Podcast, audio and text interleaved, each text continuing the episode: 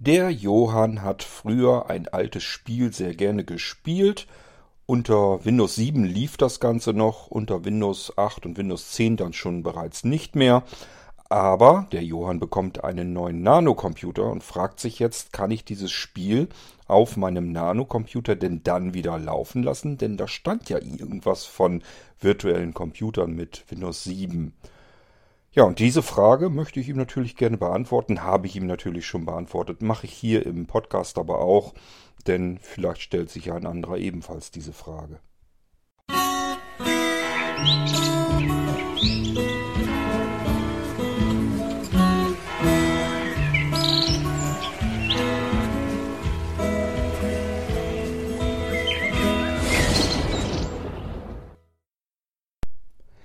Finde das immer interessant, wie unterschiedlich die Menschen sich auf Dinge vorbereiten. Es gibt die eine Sorte Anwender, die plant mit mir ihren neuen Computer, freut sich dann natürlich auch drauf und wartet aber einfach ab, bis das Ding dann da ist, dann wird es eingeschaltet und dann lässt man das mal auf sich zukommen und geht dann auf Entdeckungstour. Und dann gibt es andere, die informieren sich, was kann das neue Gerät eigentlich so alles. Bei den Blinzelgeräten bekommt man ja irgendwie mit, dass die ein bisschen mehr können als andere Geräte, die ich im Handel so kriege. Und dann stellt man sich natürlich eventuell auch schon die ersten Fragen. Kann mein Gerät denn dann das auch, was ich vielleicht hier wieder im Sinn habe? Ähm, ich finde das total klasse, äh, wenn mir Fragen gestellt werden, auch vorher schon, weil äh, ich immer gerne Frage, Fragen beantworte letzten Endes, ihr interessiert euch dafür, was ich für euch hier erarbeitet habe. Da steckt viel Arbeit, viel Zeit drinne. Und deswegen bin ich auch immer froh, wenn es ein Interesse gibt und Fragen gestellt werden, die ich dann euch gerne natürlich auch beantworte. Gerne auch eben per WhatsApp. Sprachnachrichten gehen dann schnell hin und her und ich erkläre das eigentlich im Prinzip so ähnlich ausführlich, wie ich das hier im Podcast dann auch immer gerne mache. Ja, und bei dem Johann ist das eben auch so. Normalerweise hätte er sich sonst gar keine Ideen gemacht, ob er sein schönes altes Spiel, was er von damals ja noch kennt, ob er das überhaupt noch spielen könnte auf einem neuen Rechner. Das würde schlicht und ergreifend gar nicht funktionieren, weil neue Rechner haben entweder Windows 10 oder Windows 11 drauf. Das heißt, äh, das Spiel kann maximal noch im Kompatibilitätsmodus in Windows 7 funktionieren. Dann war es das aber. Windows 7 läuft auf keiner aktuellen Hardware mehr und somit hat, hätte sich das Thema mit der alten Software also erledigt. So, jetzt haben wir aber ja ein Blinzelgerät, beziehungsweise Johann hat seins noch nicht, aber es wird ihm gebaut und dann wird er das irgendwann bald bekommen. Und äh, er weiß natürlich darum, dass es dort virtuelle Computer gibt, die man einfach aus einer Anzahl virtueller Computer eben heraus auswählen kann. Das Ganze sieht so aus, dass man auf dem Desktop ja den berühmten Eintrag um Blinzeln Desktop erweitern hat. Wenn man da drauf geht mit der Enter-Taste, dann wird eben genau das getan. Der Desktop wird erweitert um viele prominente Funktionen. Und natürlich ist eine der prominenten Funktionen virtuelle Computer. Auch das kann ich mit Enter starten und befinde mich dann in einer Auswahl, die ich mit der Cursorsteuerung rauf und runter auswählen kann. Und zwar geht es erstmal um die Computer, um die Gerätegattung. Das heißt, ich kann wählen zwischen DOS, Linux und Windows. Und in diesem Fall gehen wir auf Windows, ist bequemer und äh, machen einen Enter-Tastendruck und dann können wir noch aussuchen, welches Windows wollen wir denn starten. Welchen virtuellen Computer mit welcher Windows-Version wollen wir starten. Und in diesem Fall würde ich Johann raten, nimm ruhig Windows 7. Man kann das auch mit Windows XP natürlich probieren, aber ähm, in dem Fall würde wahrscheinlich Windows 7 genauso gut funktionieren. Also, das wählen wir also aus und starten noch dieses mit Enter. Das heißt, wir müssen jetzt nur warten, solange wie ein normaler Computer auch bräuchte, um das System zu starten. Das passiert jetzt auch hier. Das heißt, Windows 7 startet, aber eben auf unserem virtuellen Computer. Das Ganze dauert also ein paar Sekunden. Aber irgendwann hören wir den Startsound, den alten von Windows 7 wieder, auf unserem Blinzeln-Gerät, das hardware-seitig eigentlich überhaupt nicht mit Windows 7 kompatibel ist. Auf diese Weise geht es dann doch wieder. Wir sitzen jetzt also vor einem Bildschirm mit dem ganz normalen Windows 7 Desktop. Nichts Ungewöhnliches. Wir haben ein ganz normales Windows 7 vor uns und können damit auch arbeiten. Es gibt auch hier äh, die Arbeitsumgebung, also dieser PC und da können wir wieder draufgehen. Dann finden wir hier auch verschiedene Laufwerke und Siehe da, wir haben auch ein CD-ROM-Laufwerk. So, und darum ging es Johann. Er hat nämlich ein Spiel auf CD-ROM und das würde er gerne mal wieder spielen. Das hat ihm damals viel Spaß gemacht. Und er fragt, oder fragte mich jetzt, wie müsste man da vorgehen? Es gibt im Prinzip mehrere Möglichkeiten. Bei alten Spielen auf CD-ROM, generell bei Software auf CD-ROM, ist es ganz, ganz oft so, dass ich einfach den Inhalt der CD-ROM kopieren kann. Dann erstelle ich mir auf dem Datenlaufwerk, wohlgemerkt auf dem realen System, also beispielsweise Windows 10. Da haben wir ja auch auf den Blinzeln-Geräten dann ein Datenlaufwerk und das ist das gemeinsame Laufwerk. Das teilen sich also die virtuellen Computer mit dem echten Computersystem. Und hier machen wir uns einfach ein Verzeichnis, beispielsweise der Name des Spiels oder so. Und fügen jetzt das, was wir eben alles markiert und kopiert haben mit strgc, fügen wir hier jetzt mit strgv wieder ein. Jetzt müssen wir warten, bis der Inhalt der CD-ROM rüber kopiert wird in das Verzeichnis.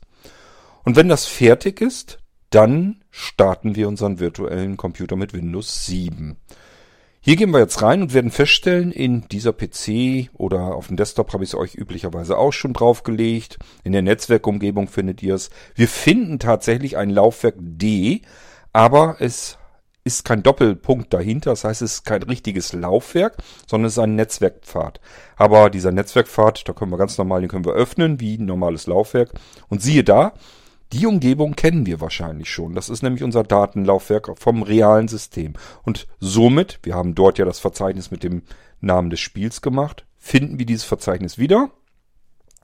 Und jetzt ähm, ist man so ein bisschen versucht, in dieses Verzeichnis reinzugehen und das Programm zu starten oder die Setup-Datei oder wie auch immer. Und das wird wahrscheinlich jetzt nicht funktionieren. Und zwar genau deswegen, weil man äh, Programme ganz oft über den, den, einen Netzwerkpfad hinweg nicht starten kann. Das hat was mit Rechteproblemen und so weiter zu tun.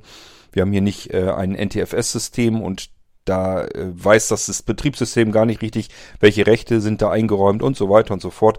Hat da alles ein bisschen mit zu tun und somit geht das üblicherweise nicht. Da bekommen wir eine Fehlermeldung, dass das auf einem Netzwerkpfad äh, eben nicht direkt gestartet werden kann. Wir müssen also dieses Verzeichnis mit dem Namen des Spiels erst einmal wieder rüber kopieren auf die virtuellen Festplatten unseres virtuellen Computers. Wenn wir nicht wissen, was wir da nehmen sollen, können wir im Prinzip direkt auf das C-Laufwerk kopieren, das Verzeichnis. Platz genug habt ihr da üblicherweise, ist also kein Thema. Und somit haben wir jetzt das Verzeichnis auf Laufwerk C auf dem virtuellen Computer. Und jetzt können wir tatsächlich in dieses Verzeichnis hineingehen und die Startdatei oder die Setup-Datei ausführen. Wenn ihr nicht wisst, was wird da automatisch gestartet? Damals war das ja noch so üblich, man hat eine Spiele-CD in äh, ein Laufwerk getan und dann ist meistens schon irgendwie das Menü äh, ist dann gestartet und dann konnte man das Spiel spielen. Ähm, unter Windows 7 ging das ja auch noch, das heißt, das würden wir hier vielleicht sogar benutzen wollen. Wenn es das von alleine nicht tut, kann es ja nicht, weil ist ja jetzt nur noch ein Verzeichnis, ist ja kein Laufwerk. Also kein CD, keine CD, keine eingelegte mehr, sondern ein Verzeichnis voller Dateien. Einfach in die Autorun-Inf, die könnt ihr mit jedem beliebigen Texteditor öffnen, mal reingucken, was da drinne steht, was da automatisch gestartet wird. Das wird einem da angezeigt, der Pfad und die Datei. Und dann wissen wir, aha, okay, das ist meine Startdatei. Dann wird nämlich das Menü aufgerufen. Und das funktioniert üblicherweise direkt also auch von diesem Verzeichnis. Das ist die einfachste Möglichkeit, um alte Programme, die vorher auf einer CD-ROM waren, die nicht mehr auf neuen Betriebssystemen laufen, zum Laufen zu bekommen. Ich habe hier auch sowas ähnliches. Ich habe eine alte CD ähm, von Max Design und die nennt sich Oldtimer. Das war damals so ein Strategiespiel. Ich fand das damals irgendwie toll. Ich habe da das war so mit eines, eines der ganz, ganz seltenen wenigen Spiele. Also die Spiele, wo ich mal länger als eine Stunde dran gesessen habe, kann ich, glaube ich, an mit einer Hand ganz bequem abzählen in meinem Leben. Ich war nie so richtig der Spieler. Aber dieses Oldtimer von Max Design, das fand ich damals auch klasse. Das hat mir Spaß gemacht. So, und alle Jubeljahre, alle zehn Jahre kommt das bei mir auch vor, dass ich dieses Spiel mal wieder spielen will.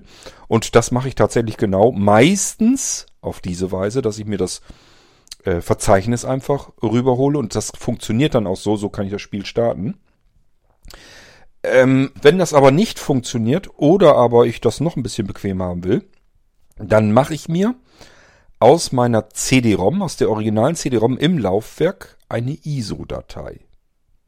Das ist eine Abbilddatei. Das heißt, die CD wird Bit für Bit in eine Image-Datei, in eine Abbilddatei gepackt und die kann ich jetzt auf der Festplatte hin und her bewegen. Die kann ich überall hinkopieren und habe im Prinzip die komplette CD als ISO-Abbilddatei und kann sie in ein virtuelles CD-ROM-Laufwerk wieder einlegen. Mittlerweile kann Windows das sogar von Haus aus.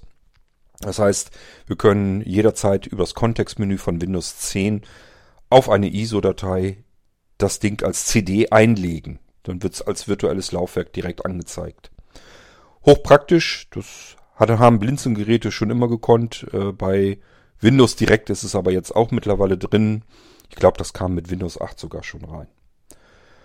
Gut, ähm, das wäre nämlich auch die zweite Möglichkeit, wie wir das Ganze in unseren virtuellen Computer bekommen, denn der hat tatsächlich ein virtuelles CD-ROM-Laufwerk und dieses CD-ROM-Laufwerk, da kann ich eine ISO-Datei einlegen.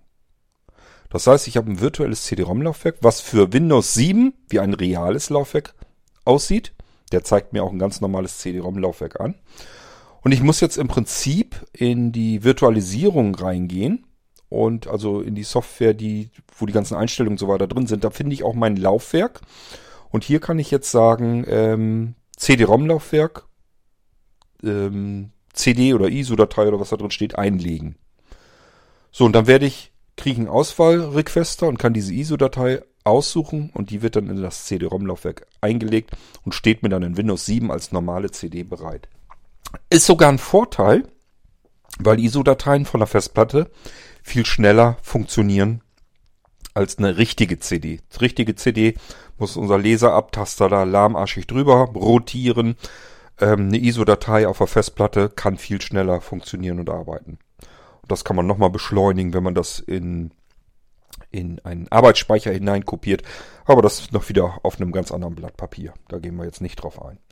Das wäre jedenfalls Variante 2. Das heißt, ich habe erste Variante genannt, Verzeichnis auf das Datenlaufwerk kopieren, vom Datenlaufwerk auf ein Laufwerk im virtuellen Computer rüber kopieren, da drin das, die Software starten.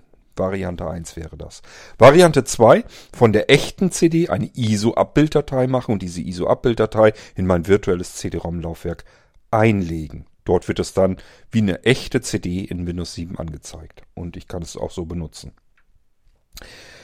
Dritte Möglichkeit. Bei Johann ist es so, der kriegt ein externes CD-ROM-Laufwerk. Das kann an sein Nano anschließen dann per USB. Und äh, dieses echte CD-ROM-Laufwerk kann ich in den Einstellungen der Virtualisierung zum virtuellen CD-ROM-Laufwerk durchreichen. Eins zu eins. Das heißt, ich sage meinem virtuellen CD-ROM-Laufwerk in Windows 7, über die Einstellungsmöglichkeiten. Bitte schnappt dir einfach das echte CD-ROM-Laufwerk, was angeschlossen ist. Und alles, was da passiert, das machst du hier mit meinem virtuellen CD-ROM-Laufwerk ebenfalls. So, und das bedeutet, ich bekomme ebenfalls ein CD-ROM-Laufwerk in Windows 7 angezeigt. Und wenn ich jetzt in mein echtes CD-Laufwerk, das am Nano angeschlossen ist, eine CD einlege, wird mir diese auch in Windows 7, also in dem virtuellen Computer, als CD gleich angezeigt. Das wird eins zu eins durchgereicht. So, und schon können wir damit arbeiten. Das wäre Möglichkeit Nummer drei. So, und da müsst ihr euch was von aussuchen am besten, denn je nachdem, wie gut man zurechtkommt, wie gut man mit dem Screenreader umgehen kann, ähm, wie gut man in der Virtualisierung klarkommt, ist das unterschiedliche, sind das unterschiedliche Schwierigkeitsgrade. Ähm, ich habe mir zumindest sagen lassen, dass man mit NVDA in VirtualBox, das ist ja im Prinzip die ganze Virtualisierungssoftware, die dahinter steckt. Und hier muss man zumindest ja in die Einstellungen einmal reingehen seiner virtuellen Maschine. Das heißt, hier komme ich an VirtualBox, äh, VirtualBox heran und da muss ich eben was einstellen. Und ich habe mir zumindest sagen lassen, dass es mit NVDA besser gehen soll, angeblich, als mit JAWS. Das kann aber, wie gesagt, das sind ein, zweimal, dass ich die Auskunft von einem Anwender habe. Ich selbst kann es nicht unterscheiden. Und äh, das muss dann jeder selber sehen oder wissen, wie er da am besten und mit welchem Screenreader er am besten klarkommt. So, und deswegen hatte ich zu Johann auch gesagt, das Einfachste, weil das hat mit dem Screenreader dann gar nichts mehr zu tun. Am einfachsten ist Verzeichnis anlegen auf dem Datenlaufwerk, den Inhalt der CD rüber kopieren in das Verzeichnis. Und dann das Verzeichnis in dem virtuellen Computer wieder rüber kopieren auf das Laufwerk C, weil es eben im Netzwerkpfad nicht äh, ausgeführt werden kann.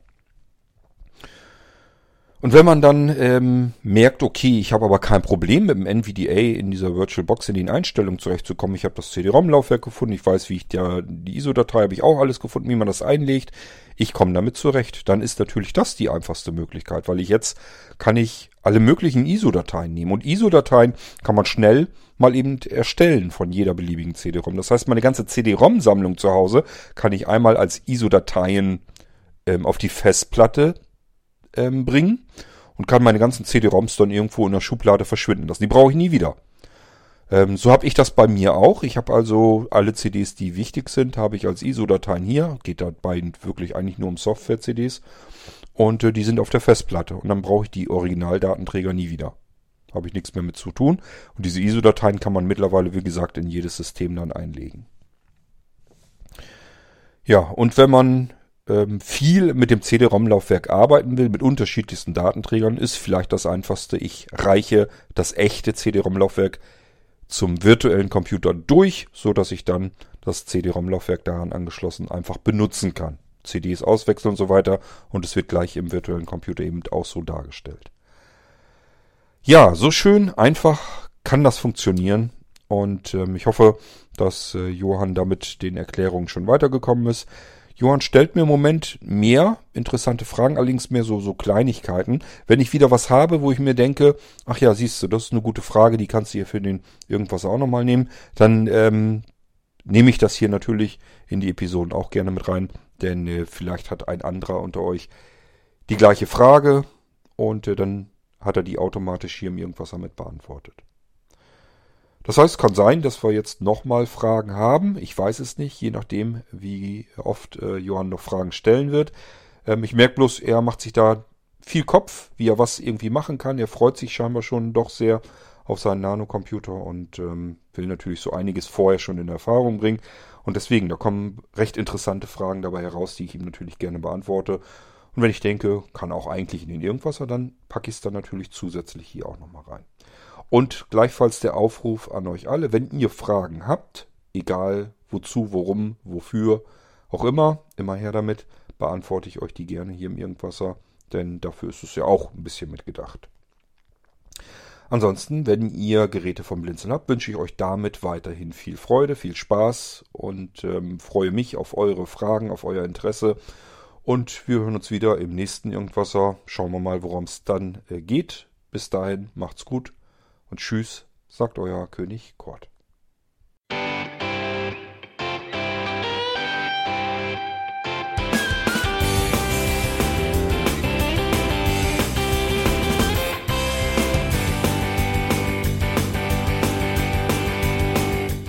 Das war Irgendwasser von Blinzeln. Wenn du uns kontaktieren möchtest, dann kannst du das gerne tun per E-Mail an podcast.blinzeln.org oder über unser Kontaktformular www.blinzeln.org. Blinzeln schreibt man in unserem Fall immer mit einem D in der Mitte. Wenn du möchtest, kannst du uns sehr gerne auch einen Audiobeitrag auf unseren Podcast Anrufbeantworter sprechen. Der hat in Deutschland die Telefonnummer 05165 439 461. Und wenn du uns aus dem Ausland anrufen möchtest, dann ersetze einfach die erste 0 gegen die 0049 für Deutschland. Wir bedanken uns für dein Interesse und freuen uns schon darauf, wenn du auch beim nächsten Mal wieder mit dabei bist.